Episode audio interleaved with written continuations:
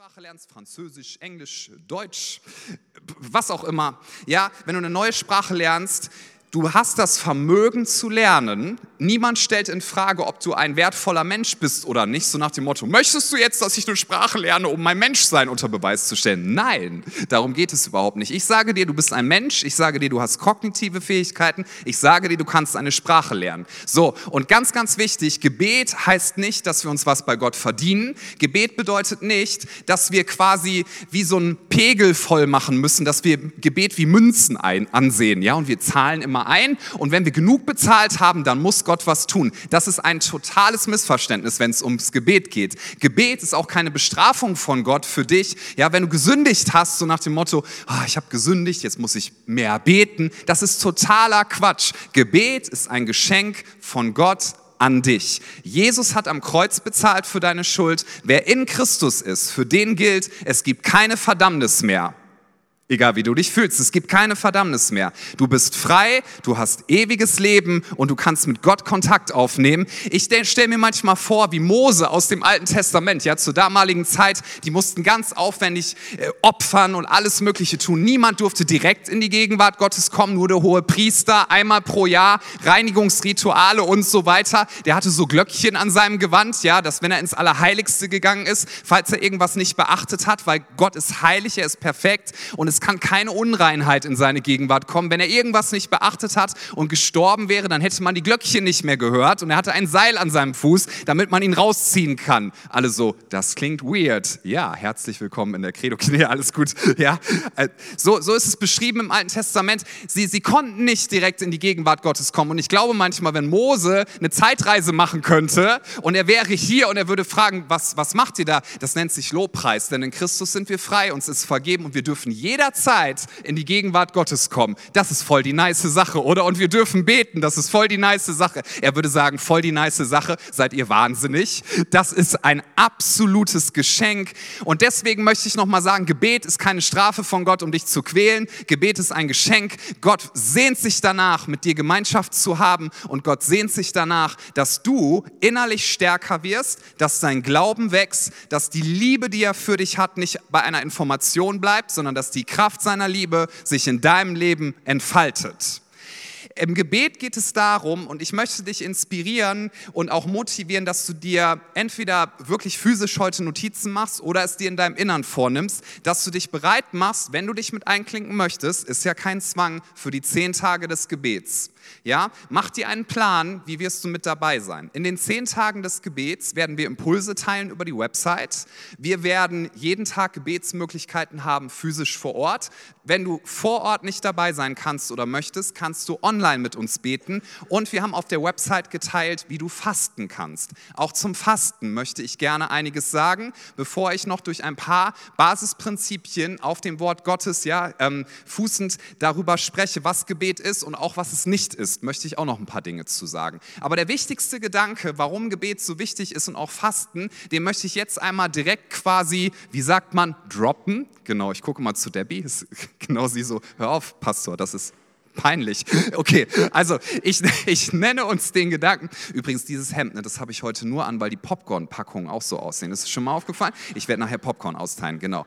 Das sind rote Streifen, das ist auch egal. Kommen wir wieder zurück. Also der wichtigste Gedanke ist der, ich möchte dich, ich möchte dich einladen, weil ich gehe davon aus, wenn du ein Christ bist, der Heilige Geist wohnt in dir und es ist nicht meine Aufgabe, dir quasi zu zeigen, an welchem Punkt du gerade stehst. Das wird er tun, aber ich möchte über das allgemeine Prinzip sprechen.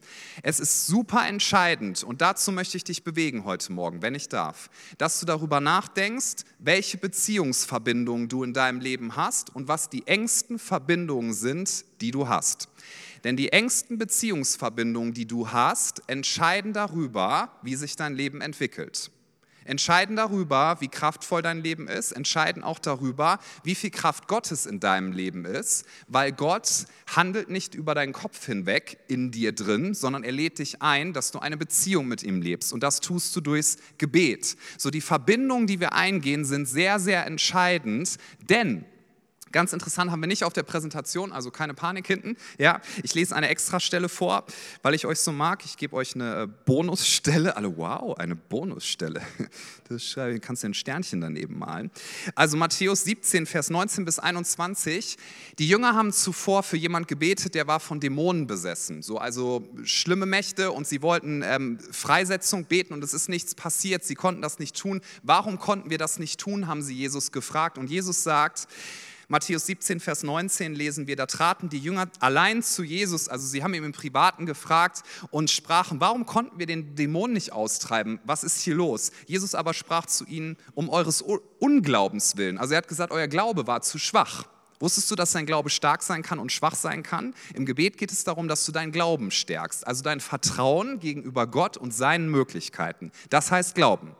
Es geht übrigens nicht, das will ich auch an der Stelle sagen, um die Größe deines Glaubens, sondern es geht um die Größe von dem, an den du glaubst. Dein Glaube, das lesen wir hier gleich, kann klein sein wie ein Senfkorn. Das ist absolut ausreichend, wenn du deinen Glauben in die richtige Sache setzt. Wir sagen ganz oft, dein Glaube muss groß sein. Nein, manchmal geht es sogar darum, dass dein Glaube von Fremd- und Schadstoffen gereinigt wird. Er wird kleiner, aber du setzt ihn in die richtige Person, nämlich in Gott. Ja? So, hier steht also, um eures Unglaubens willen, denn wahrlich, ich sage euch, euch, wenn ihr Glauben hättet, wie ein Senfkorn, das kleinste Korn, was, was die zur damaligen Zeit kannten, so würdet ihr zu diesem Berg, steht für Probleme und Herausforderungen, sprechen, hebe dich empor und er würde sich emporheben und verschwinden. Ja? So, und dann sagt er, er würde sich hinwegheben und nichts würde euch unmöglich sein, Klammer auf, was Gott euch aufgetragen hat. Aber diese Art fährt nicht aus, außer durch Gebet und Fasten okay, was hat es damit auf sich? Was hat es damit auf sich? Gebet heißt, du stärkst deine Beziehung mit Gott. Du intensivierst die Verbindung mit Gott. Fasten bedeutet, du schwächst, Achtung, die ungesunden Verbindungen, die dir nicht gut tun in deinem Leben. Das ist das, was Gebet und Fasten macht. Gebet heißt, du stärkst die richtige Verbindung, nämlich zu Gott, weil du mit ihm Beziehung lebst. Fasten heißt, die Dinge, die du selber an dir nicht magst, die Dinge, wo du immer wieder merkst, das tut mir nicht gut in meinem Leben. Fasten heißt, dass du diese Dinge in deinem Leben schwächst, dass du die ungesunden Verbindungen, die du eingegangen bist, dass du sie schwächst und dass du sagst, ihr werdet nicht über mich dominieren. Ja? Beispiel, ich möchte nicht, dass Neid und Eifersucht mein Leben dominiert, sondern der Geist Gottes Gottes soll mein Leben dominieren. Weil wo der Geist Gottes ist, da wird Glauben entstehen, da ist Kraft, da ist Liebe, da ist Freiheit. Ich möchte auch nicht, dass Bitterkeit mein Leben dominiert, sondern Bitterkeit soll schwächer werden und die Liebe Gottes und Vergebungsbereitschaft soll stärker werden in meinem Leben. Ich möchte nicht, das ist übrigens etwas, das sage ich mir fast jeden Morgen, ich möchte nicht ein Opfer und ein Gefangener von meinen Sorgen und meinen ungesunden Gedanken sein, sondern ich werde mich leiten lassen vom Geist Gottes, denn er führt mich in Freiheit und er schenkt mir wahres Leben. Deswegen ist es so wichtig, dass wir beten, denn durchs Gebet intensivierst du deine Verbindung und Beziehung mit Gott und Fasten, das möchte ich auch dazu sagen. Fasten ist keine Bestrafung. Beim Fasten geht es nicht darum, dass du dich selber quälst, damit Jesus dich netter findet, so nach dem Motto, okay, jetzt mag ich dich ein bisschen lieber, hungere noch mehr. Nein, darum geht es dabei nicht. Es geht darum, dass du sagst, meine körperlichen Bedürfnisse, die übrigens wichtig sind, die Bibel ist nicht körperfeindlich, aber sie werden mich nicht dominieren, ja, meine Seele und das, was ich da so drin habe manchmal, das ist nämlich nicht gut, ja, wo du dir die ganze Zeit überlegst, was jemand Doofes über dich gesagt hat, wie du eine andere Person nicht leiden kannst, wer dich verletzt hat und so weiter. Du bist nur damit beschäftigt, mit deinen Emotionen, was andere Menschen denken. Diese Dinge willst du durchs Fasten reduzieren, damit sie nicht über dich herrschen und im Gebet willst du intensivieren, dass du dich vom Geist Gottes leiten lässt. So und jetzt, das lese ich nicht vor, aber Ralf heute Morgen, er sitzt davon, gibt Ralf mal einen Applaus, der ist der Hammer. Ja, ich freue mich immer unsere Leute hier am Campus. Huhu. Genau. Er hat das Gebet geleitet. Er hat aus Römer Kapitel 8 zitiert. Ich möchte dich einladen, das werde ich nicht jetzt machen. Lies dir gerne mal zu Hause Römer Kapitel 8 durch. Da geht es nämlich einzig und allein darum, dass wir uns vom Heiligen Geist leiten lassen und uns nicht dominieren lassen von unserem Körper und uns nicht dominieren lassen von dem, was in unserer Seele so oft passiert. Dein Körper ist wichtig, deine Seele ist wichtig, aber was du möchtest, ich sage das einfach mal, weil ich es gut mit dir meine und dein Pastor bin, ja, was du möchtest, vertrau mir, ist, dass das geistliche Leben dominiert und dass es am stärksten ist, weil das wird dich in Freiheit führen, dein Glauben wird wachsen und du wirst mehr Kraft Gottes erleben in deinem Leben. Erleben in deinem Leben, das war eine Doppelung, die war ungewollt. So. Und Warum beten wir als Kirche? Weil wir glauben, dass wir einen Auftrag haben in dieser Welt und lieber Campus Elberfeld, wir können diesen Stadtteil hier niemals aus eigener Kraft verändern. Wir brauchen die Kraft Gottes. Glaubt das jemand? Und je mehr wir Gott näher kommen, je näher wir verbunden sind mit ihm im Gebet, desto mehr Kraft wird, wird, wird durch uns durchgehen. Das wird nicht von uns kommen, sondern von ihm. Aber dazu müssen wir die Beziehung mit ihm intensivieren. Also will ich dich fragen, was sind die engsten Verbindungen, die du gerade in deinem Leben hast? Und was muss geschwächt werden in deinem Leben, weniger werden, weil es dir nicht gut tut? Vielleicht auch Beziehungen, die du hast, die du eingegangen bist. Und wie kannst du deine Beziehung zu Gott stärken? Wie kannst du im Gebet weiterkommen? Soweit deutlich.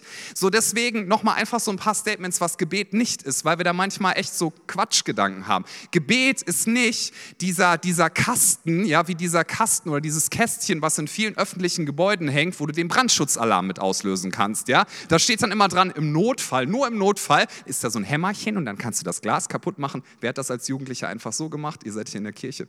Ich wollte mal gucken. Ne? Ich, ich habe es auch nicht gemacht, also sonst würde ich es zugeben, bin ja Pastor. Ja? Aber ich kenne Leute, die haben das gemacht, dann nimmst du so ein Hämmerchen, dann machst du das Glas kaputt, dann drückst du so einen Knopf und dann kommt die Feuerwehr und wenn du es äh, gemacht hast, obwohl kein Brand war, dann zahlst du eine Million Euro. Oder das hat man uns immer auf Klassenfahrten gesagt, damit wir Angst haben davor. Ne? Ich sehe den Schatten des Lehrers immer noch, der so über mich kam, dann so, niemals sollst du, ja, wie auch immer. Oder diesen Griff in der Bahn, kennt ihr den? Wer hat schon mindestens schon mal überlegt, ob, ob man den zieht? Ich schon. Ich habe es noch nie gemacht, einfach so, ja. So, einfach weil es so eine Versuchung ist für mich, ne? so diesen Griff in der Bahn. So, und da steht immer dran, mach das nur im Notfall, nur im Notfall. Und einige Leute denken, das ist der Punkt beim Gebet. Und ich möchte dir sagen, bitte schreib es dir auf, das ist absoluter Quatsch. Bitte mach 50 Ausrufezeichen dahinter. Gebet ist nicht so Notnagel, so nach dem Motto, das machen wir, wenn es gar nicht mehr anders geht, sondern Gebet ist das Erste, was wir tun wollen. Das Erste, was wir tun wollen, ja, so ein paar Sachen möchte ich dazu sagen. Gebet ist das Erste, was wir tun wollen, bevor wir eine Entscheidung treffen. Gebet ist das, was wir tun wollen, bevor wir überlegen, in welche Stadt ziehe ich vielleicht um, weil ich das auf dem Herzen habe. Du darfst beten, bevor du jemanden datest, ja, und nicht erst danach. Du kannst es auch danach tun, aber vor wichtigen Entscheidungen bete. Ich finde das manchmal fast lustig, ne? Dann sagen wir, wir beten und dann kommen Leute und sagen, boah, es ist so schlimm, dass wir jetzt beten müssen, haben wir nichts anderes mehr. Mich haben schon manchmal Leute gefragt, echt, du gehst so regelmäßig in Gottesdienst, du, du, du, du betest so oft, ist dein Leben so kaputt? Meine ich, naja, vielleicht in einigen Punkten ne, ist es noch verbesserungsbedürftig, aber ich habe gesagt, Gebet ist nicht der letzte Strohhalm, an den ich mich klammere, so der, der, der Feueralarm, sondern Gebet ist das Erste, was ich tun möchte. Ich brauche Gebet, weil Gott in meinem und in deinem Leben wirken möchte. Wer unbedingt will, gar nicht an sich halten kann, darf einmal Amen sagen. Amen. Das heißt, so sei es und das ist richtig. Das ist, Gebet ist nicht der Notnagel, an dem wir uns klammern. Nochmal auch, Gebet ist nicht, dass wir mit Gott einen Handel machen, so nach dem Motto, Gott, wenn du das für mich tust, dann werde ich das für dich tun. Ja? Gebet ist nicht so eine Transaktion oder irgendwas. Hey, Gott ist ein liebender Vater. Deswegen beten wir im Vater unser auch, mein Vater. Denn bevor du dann betest, bitte vergib mir, bitte vergib anderen, bitte versorge mich, machst du es nicht auf der Basis, dass du dir all das verdienen musst, sondern du machst schon am Anfang fest, es ist alles geklärt. Und jeder von uns, der gerade denkt, boah, ich bin unwürdig zu beten. Nein, bist du nicht, denn Gott hat dich geliebt von Anfang an. Er wird dich niemals aufgeben. Jesus ist für dich gestorben am Kreuz. Er hat schon alles getan und er wird keinen einzigen Tag deines Lebens aufhören, sein Liebesengagement für dich zu zeigen.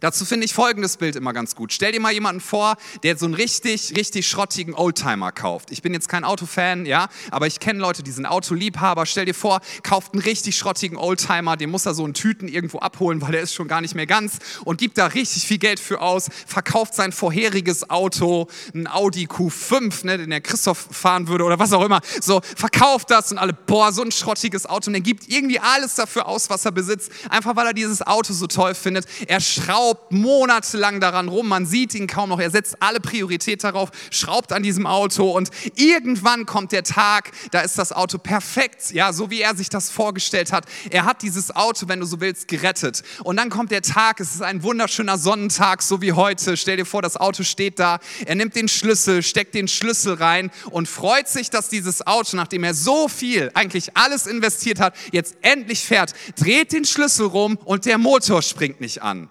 Was wird er tun? Nun, er wird einen Vorschlaghammer nehmen und das Ding komplett zerkloppen, oder? Wahrscheinlich nicht. Dafür hat er schon viel zu viel investiert. Er wird den Fehler suchen, er wird den Fehler finden, er wird nicht aufhören, sich zu engagieren. Er hat viel zu viel investiert. Und das ist ja nur ein materieller Vergleich. Gott in Jesus Christus hat alles investiert. Und wenn du denkst, ich bin unwürdig, ich habe so viel falsch gemacht, ich fühle mich schlecht und so weiter und so fort, Jesus sagt, ich habe alles investiert und ich werde keinen einzigen Tag in deinem Leben damit aufhören, dass dass ich an dir wirke und in dir wirke. Bitte sei mit mir verbunden im Gebet, denn Sorgen und Scham und deine Vergangenheit und was auch immer sollen dich nicht dominieren, sondern der Geist Gottes, der Liebe in dein Herz ausschütten wird und Kraft. Somit haben wir noch ein paar Statements, die ich uns mitgeben möchte. Einfach ein paar Gedanken, die wichtig sind im Gebet. Das erste ist, Gott liebt es, wenn ich mit ihm rede. Gott liebt es, wenn ich mit ihm rede.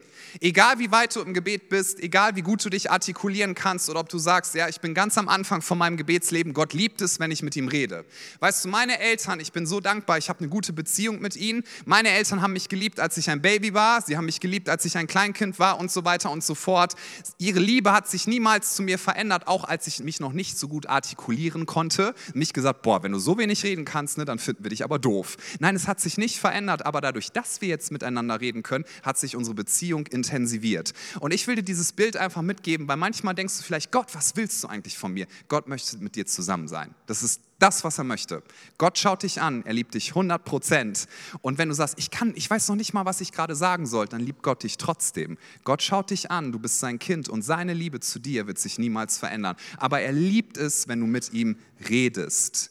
1. Johannes 5, Vers 14 bis 15, und das ist die Freimütigkeit, die wir ihm gegenüber haben, dass er uns hört, wenn wir seinem Willen gemäß um etwas bitten, denn wir wissen, dass er uns hört. Und was wir auch bitten, so wissen wir, dass, das, dass wir das Erbeten haben, dass wir von ihm erbeten haben. Gebet ist etwas, wo Gott es liebt, wenn du mit ihm redest. Gott liebt es, wenn du mit ihm über alles redest, was dich beschäftigt. Er interessiert sich dafür. Rate mal, woher deine Interessen kommen, die du hast. Gott hat sie dir gegeben. Ja? Gott hat dich so gemacht, gemacht, wie du bist. Er interessiert sich wirklich für das, was du ihm zu sagen hast. Gott liebt es, wenn du mit ihm redest. Gebet ist kein Ritual, Gebet ist keine Zeremonie, sondern Gebet, da werden wir nächste Woche noch ein bisschen was drüber hören, ja? Kannst du dir in dein alltägliches Leben einbauen. Gott liebt es, wenn du mit ihm redest. Je mehr du mit Gott redest, desto mehr Kraft wirst du in deinem Leben haben, desto mehr klare Perspektive und desto mehr wirst du auch erleben, dass Durchbrüche passieren. Ich möchte hier hinzufügen übrigens noch, Gebet macht wirklich einen Unterschied.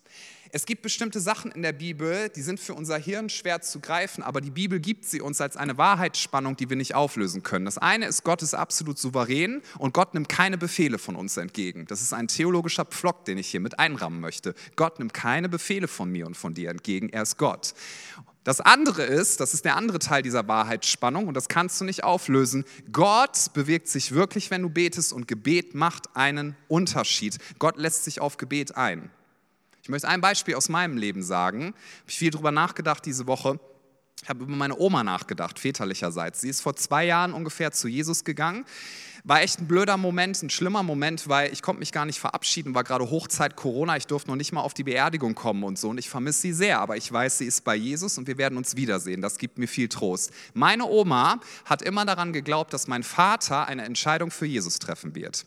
So, mein Vater kannte Kirche, er hat viel Verletzung erlebt in Kirche, er ist dann komplett da raus und hat gesagt, Gott, mit dir will ich überhaupt nichts mehr zu tun haben, mit deinen Leuten schon gar nicht und mein Vater, jo, der hat richtig Gas gegeben, sage ich mal. Ich gehe da jetzt nicht detaillierter drauf ein sein, ne? aber ähm, mein Vater, der war richtig weg von Gott und meine, der wollte auch nichts vom Glauben meiner Eltern hören, äh, meiner Großeltern hören, aber er hat sie respektiert. So meine Oma hat von Gott das Wort empfangen, also den Zuspruch, dein Sohn wird sich bekehren und das wird ein Pastor werden. Und sie hat dafür gebetet, jeden Tag. Das sah niemals danach aus, niemals. Eigentlich war viel zu viel kaputt, menschlich gesehen. Meine Oma hat dafür gebetet, jeden einzelnen Tag. Und an einem bestimmten Tag hat Gott zu ihr gesprochen und gesagt, dein Sohn wird sich bekehren und ich werde dir ein Zeichen geben. Weil zu dieser Zeit war er gerade bei der Bundeswehr und ähm, hat irgendwo hunderte von Kilometern weit weg war er stationiert ja, und musste dort auch bleiben. Er konnte dort eigentlich nicht weg zu der Zeit. Und der nächste Besuch bei meinen Großeltern, war, der war erst in Wochen. Also das heißt, es war absolut ausgeschlossen, dass mein Vater an diesem Tag auftaucht. Meine Oma hat gebetet, Gott hat zu ihr gesagt, ich gehe auf dein Gebet ein, dein Sohn wird sich bekehren, das wird ein Pastor werden, er wird mein Diener sein und das Zeichen, das ich dir gebe, ist, er wird heute vor deiner Tür stehen, obwohl das eigentlich absolut ausgeschlossen ist. Meine Oma hat Amen gesagt, kurze Zeit später hat es geklingelt und mein Vater stand vor der Tür. Sie hat ihm das nicht gesagt in diesem Moment, aber mein Vater hat später in einem Gottesdienst sein Leben Jesus gegeben. Übrigens in einem Gottesdienst, der war nach dem, wie wir auch gerne Gottesdienste feiern, eher ein bisschen ruhiger, ja, eher eine sehr getragene Atmosphäre. Mein Vater hat in diesem Moment den Heiligen Geist gespürt, er ist darauf eingegangen, so eine Kraft hat er noch nie erlebt, hat er gesagt. Er hat sich den Pastor geschnappt, der ist fast vor ihm weggelaufen, gesagt, hallo, mein Name ist sowieso, ich möchte mich bekehren. Können wir bitte in ein ruhiges Zimmer zusammengehen und dann sprichst du so ein Gebet mit mir und so, ja, also der hat ihm geholfen, dass er ihn zu Jesus führen kann. Mein Vater ist Mensch, der weiß, was er will, so, ne? Äh, genau. Meine Mutter, meine Mutter kam aus ganz anderen Verhältnissen. Sie hat sich erst mit kurz vor 20 bekehrt und sie hat dann gesagt, ich werde mein ganzes Leben Jesus geben. Sie hat aufgehört mit ganz, ganz vielen Sachen in ihrem Leben, die ihr nicht gut getan haben. Dann hat sie meinen Vater mal gesehen und hat gemeint, für den würde ich mich interessieren, aber solange er kein Christ ist, werde ich niemals, kommt gar nicht in Frage. So, das heißt, meine Oma hat gebetet, dass mein Vater sich bekehrt. Er ist, hat sich bekehrt, er ist Pastor geworden, hat massiv Einfluss genommen, positiv auf das Leben von so vielen Menschen. Und meine Mama ist nur nur mit ihm zusammengekommen. Das war der ausschlaggebende Punkt, weil er sich bekehrt hat. Das heißt, ich stehe auch in dieser Gebetssegenslinie von meiner Oma und da bin ich sehr, sehr dankbar für Freunde. Gebet hat echte Auswirkungen. Erzähl mir nicht, dass Gott sich nicht auf Gebet einlässt. Das tut er. Gebet verändert dein Inneres, Gebet verändert dich und die Beziehungen, die du eingehst, die du intensiv lebst in deinem Leben, die haben eine Auswirkung ja, die haben eine Auswirkung. Gott erhört ehrliche und einfache Gebete. Matthäus 6, Vers 5 bis 8. Und wenn du betest, sollst du nicht sein wie die Heuchler, denn sie stellen sich gern in den Synagogen und an den Straßenecken auf und beten, um von den Leuten bemerkt zu werden. Wahrlich, ich sage euch, sie haben ihren Lohn schon empfangen. Du aber, wenn du betest, geh in dein Kämmerlein und schließe deine Türe zu, bete zu deinem Vater, der im Verborgenen ist, und dein Vater, der ins Verborgene sieht, wird es dir öffentlich vergelten. Das heißt nicht, dass wir nicht zusammen beten sollen. Das heißt einfach, Gebet ist nichts, womit wir angeben. Bei den letzten zehn Tagen des Gebets hat eine Frau an einem bestimmten Campus zu mir gesagt, oh, ich weiß einige Fasten, ich kann das nicht, so heilig bin ich nicht. Ne? Und hat das ein bisschen so fast abwertend gesagt. habe ich gemeint, hey, das, du hast eine total falsche Vorstellung. Fasten ist nicht etwas für besonders heilige Menschen, sondern Fasten ist etwas für Menschen, die sagen, ich habe Sehnsucht danach, dass Gott mehr in meinem Leben wirkt. Ich brauche das wirklich. Ich will nicht mehr in dieser Sucht sein. Ich will nicht mehr in diesen negativen Gedanken sein. Ich will mich nicht mehr von meinen Sorgen äh, dominieren lassen. Ich will nicht den ganzen Tag Achterbahn fahren und denken, bin ich Kind Gottes, bin ich geliebt. Nein, ich will fest sein in Jesus und deswegen brauche ich Fasten. Fasten ist nichts, wie es hier drin steht, was man macht, um anzugeben, so nach dem Motto, Menschen geben dir Anerkennung, das ist ein ganz schwacher Lohn. Nein, Fasten und Gebet ist, weil wir sagen, Gott, ich bin abhängig von dir und ich brauche und ich will deine Kraft. Gedanke, der weitere noch, Gott liebt es, Gebet zu erhören und seine Güte zu zeigen. Jeremia 33, Vers 3. Rufe mich an, so will ich dir antworten und dir große, unbegreifliche Dinge verkünden, die du nicht weißt. Und ein vierter Punkt noch. Gott sehnt sich danach, mir nahe zu sein. Hosea 6, Vers 6. Hosea 6, Vers 6. Denn an Liebe habe ich wohlgefallen und nicht am Opfer, an der Gotteserkenntnis mehr als an Brandopfern. Wenn du mich fragst, wenn du die Bibel befragst, was ist Gott, was ist das, wonach Gott sich am allermeisten sehnt? Er möchte dir nahe sein. Er möchte dir nahe sein und er möchte dir seine Nähe ja, spürbar machen. Das ist das, wonach Gott sich am meisten sehnt. Gib mir noch einen ganz, ganz kurzen Moment. Wir gehen gleich in eine Lobpreiszeit, aber ich möchte dir noch Gedanken kurz mitgeben. Einfach als Einladung. Nummer eins. Frag den Heiligen Geist. Mach das für dich. Wann auch immer. Jetzt in diesem Gottesdienst in den nächsten Tagen. Welche Verbindung in meinem Leben muss ich schwächer werden lassen, weil sie einen Einfluss auf mich haben, der nicht gut ist? Das werden ganz unterschiedliche Dinge sein. Das wirst du selber merken in deinem Herzen. Und frag, wo kann ich weitere Schritte im, Ge im Gebet gehen, damit ich Gott näher komme? Ja, wie kann ich Gebet lernen? Das ist das Erste. Frag den Heiligen Geist, dass er dir das zeigt. Das Zweite ist, einfach nochmal, um es in Erinnerung zu rufen. Die Bibel sagt uns, wir haben einen Körper, das ist ja offensichtlich. Die Bibel ist nicht körperfeindlich, gar nicht. Paulus sagt sogar im Philippa-Brief, ich will Gott Ehre geben mit meinem Körper. Ne, früher haben Christen manchmal gesagt, teilweise auch heute, ja, äh, wir sollen körperfeindlich sein. Nein, nein, wir dürfen und wir sollen mit unserem Körper Gott die Ehre geben. Die Bibel ist nicht körperfeindlich.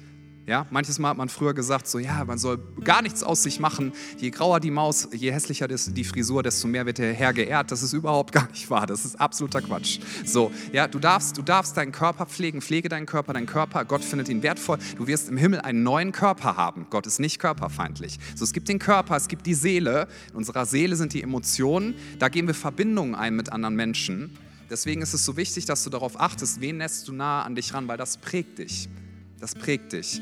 Und dann haben wir den Geist. Und der Geist ist das, was mit Gott Kontakt aufnimmt. Und eines von den dreien, und das ist mir so wichtig, dass das rüberkommt, wird dominieren, die anderen beiden. Eines von den dreien wird die anderen beiden dominieren. Alle drei sind wichtig, alle drei sind wertgeschätzt, aber das, was du willst und das, was ich will, eigentlich, das ist unser tiefstes Bedürfnis, dass das geistliche Leben am stärksten ist und dass Körper und Seele nicht verneint werden, aber sich unterordnen. Guck mal, wenn deine Seele schwach ist, wenn deine Seele schwach ist und die Seele ähm, dann aber trotzdem sich durchsetzt und dominiert, was passiert dann? Dann sagt die Seele, ist mir egal, was mit meinem Körper passiert, ich werde mich jetzt überfuttern, ja?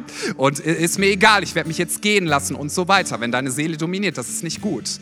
Manchmal dominiert dein Körper. Was ist, wenn dein Körper dominiert? Dein Körper ist das, was mit dir selber, mit sich selbst am meisten in Kontakt ist. Da spürst du Schmerzen, physische, da spürst du Hungergefühle, da spürst du Lüste. Manche davon sind gut, manche davon sind schlecht. Und Fasten hilft dir, dass du deinem Körper sagst, ich werde dich pflegen, ich werde gut mit dir umgehen, ich werde mit meinem Körper, denn er ist ein Tempel des Heiligen Geistes, Gott die Ehre geben, aber du dominierst mich nicht.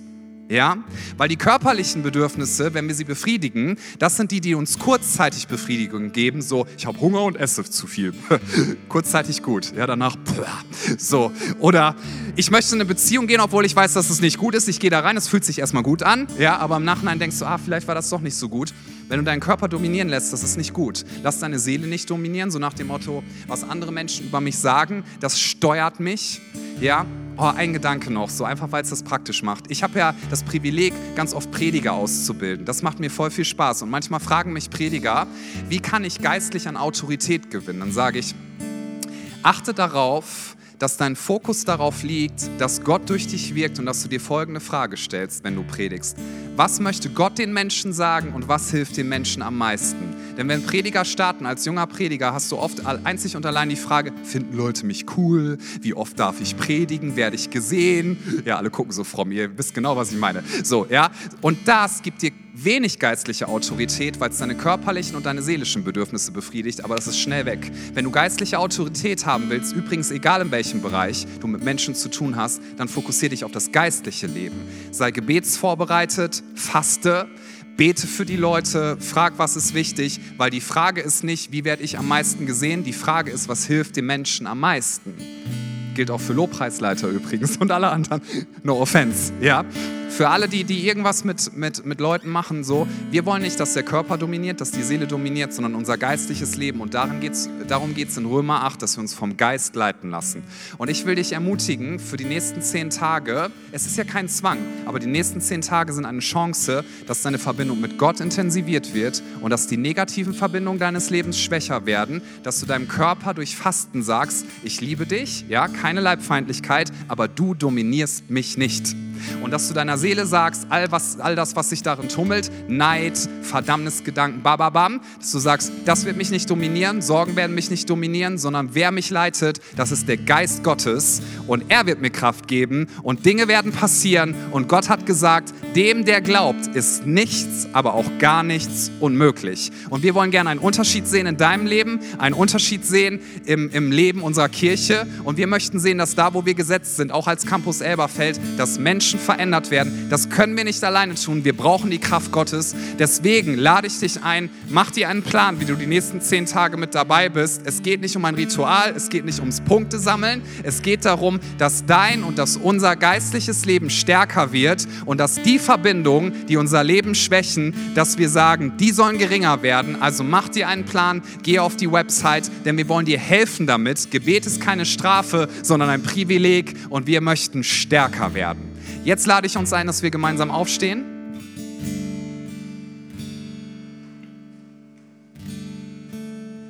Schließ doch gerne mal für einen Moment die Augen.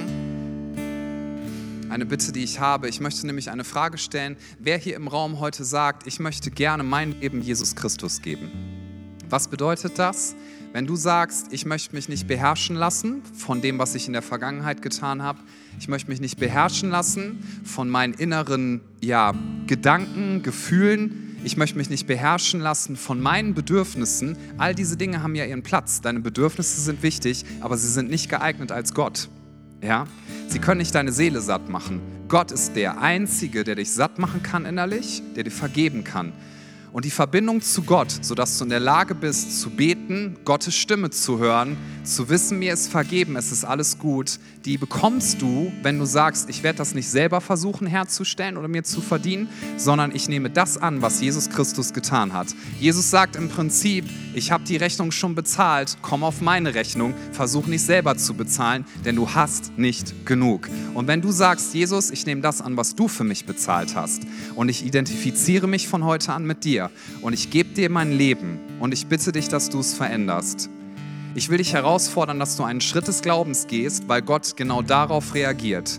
Nicht, wenn wir sagen, ja, theoretisch wäre das gut, sondern wenn wir sagen, das will ich wirklich, ich lasse mein altes Leben zurück, ich möchte ein neues Leben haben. Und während wirklich alle Augen bitte geschlossen sind für einen Moment, weil das ist etwas sehr Persönliches, was ich frage, stell dir einfach vor, du bist hier alleine mit Jesus und er fragt dich, möchtest du mir dein ganzes Leben anvertrauen? Wenn du sagst, das entscheide ich jetzt zum ersten Mal oder ich mache das jetzt neu fest, weil ich weiß, das brauche ich, dann will ich dich einladen. Keiner schaut umher. Es ist dein Moment mit Jesus. Dann heb doch einmal deine Hand als ein Ausdruck des Glaubens, dass du sagst, das bin ich. Jesus, hier bin ich. Bitte sei du mein Retter, mein Erlöser und mein Herr. Wer möchte das entscheiden? Dankeschön. Wenn du sagst, Dankeschön, das ist meine Entscheidung, einfach kurz melden, das ist ein guter Schritt des Glaubens und Jesus nimmt das so wichtig. Gibt es noch jemanden, der sagt, das ist meine Entscheidung heute, ich merke, das möchte ich tun, das sollte ich tun, dann sei mutig, möchte ich dich einladen zu, komm aus deiner Komfortzone, heb einfach kurz deine Hand und sag, ich bekenne meinen Glauben, Jesus, bitte verändere du mein Leben. Dankeschön. Dann können alle, die sich gemeldet haben, die Hand gerne wieder runternehmen und wir dürfen unsere Augen öffnen. Lass uns ein Gebet sprechen, was wir hier vorne jetzt anprojiziert sehen. Und wenn du die Entscheidung getroffen hast, du darfst das super gerne mit uns zusammen mitbeten, weil wir damit uns selber nochmal sagen, was ist eigentlich das Wesentliche unseres Lebens, nämlich unsere Beziehung zu Jesus Christus. Wir beten gemeinsam, Jesus, ich weiß, dass du mich liebst. Es gibt nichts, was ich tun könnte, damit du mich mehr liebst. Und durch nichts, was ich tue, würdest du mich weniger lieben. Du bist für mich gestorben und auferstanden. Ich glaube an dich. Du bist mein Gott, mein Retter und mein Herr. Bitte schenke mir die Vergebung meiner Schuld. Ich möchte als dein Kind leben und du sollst mein ganzes Leben bestimmen. Ich danke dir, dass ich durch dich wirklich frei bin und ein Leben in Ewigkeit habe. Amen. Lasst uns noch mal einen Applaus geben, bitte, für die Leute, die sich gemeldet haben. Gott die Ehre geben. So, so gut. Und wir werden jetzt noch einen Moment nehmen, wo wir in den Lobpreis gehen. Auch das ist etwas, wo wir mit Gott in Verbindung treten. Sieh es bitte nicht als ein Ritual an, sondern gemeinsamer Lobpreis hat, hat Kraft. Es ist für dich gut, es ist für uns alle gut. Wir möchten unsere Beziehung zu Gott intensivieren. Und wir bieten auch an, während der Lobpreiszeit, es werden jetzt einige Beter sich da vorne gleich hinstellen, Lass für dich beten, denn das Gebet eines anderen Menschen, sagt die Bibel auch, hat große Kraft. Was auch immer du merkst, was du festmachen möchtest mit Gott oder wo du dich nach Freiheit sehnst, geh gerne zu einer Person hin, lass für dich beten, das hat so große Kraft. Und ein Vers gebe ich uns noch mit für die Lobpreiszeit. Bibel sagt uns, wenn wir beten, wenn wir fasten, wenn wir Lobpreis machen, dann wird Folgendes passieren. Das ist ein Thema in Jesaja Kapitel 58. Da steht, wenn ihr fastet, wenn ihr Gott sucht, wenn ihr betet, wenn, wenn ihr ihm die Ehre gebt, dann steht dort in Jesaja 58, Vers 8, dann wird Gottes Licht hervorbrechen wie die Morgenröte und seine Heilung wird kommen und sie wird rasche Fortschritte machen. Die Gerechtigkeit wird vor dir hergehen und die Herrlichkeit des Herrn wird deine Nachhut sein. Das Licht Gottes wird hervorbrechen, du wirst Gott sehen. Also lass uns Gott suchen mit allem, was wir sind. Gott, wir geben dir die Ehre mit unserem Leben, mit unseren Worten, mit unseren Taten. Wir sehnen uns danach, dir zu begegnen, auch jetzt in diesem Moment. Und ich bitte dich, dass du kommst mit Kraft, dass du kommst mit Weisheit, dass du kommst mit Fürsorge, dass du kommst mit Vergebungszuspruch. Gott, wir sehnen uns nach mehr von dir und unser Leben, das soll ausgerichtet sein auf dich. Lass uns Gott suchen im Lobpreis und erwarten, dass er hört, wenn wir ihn darum bitten. Amen.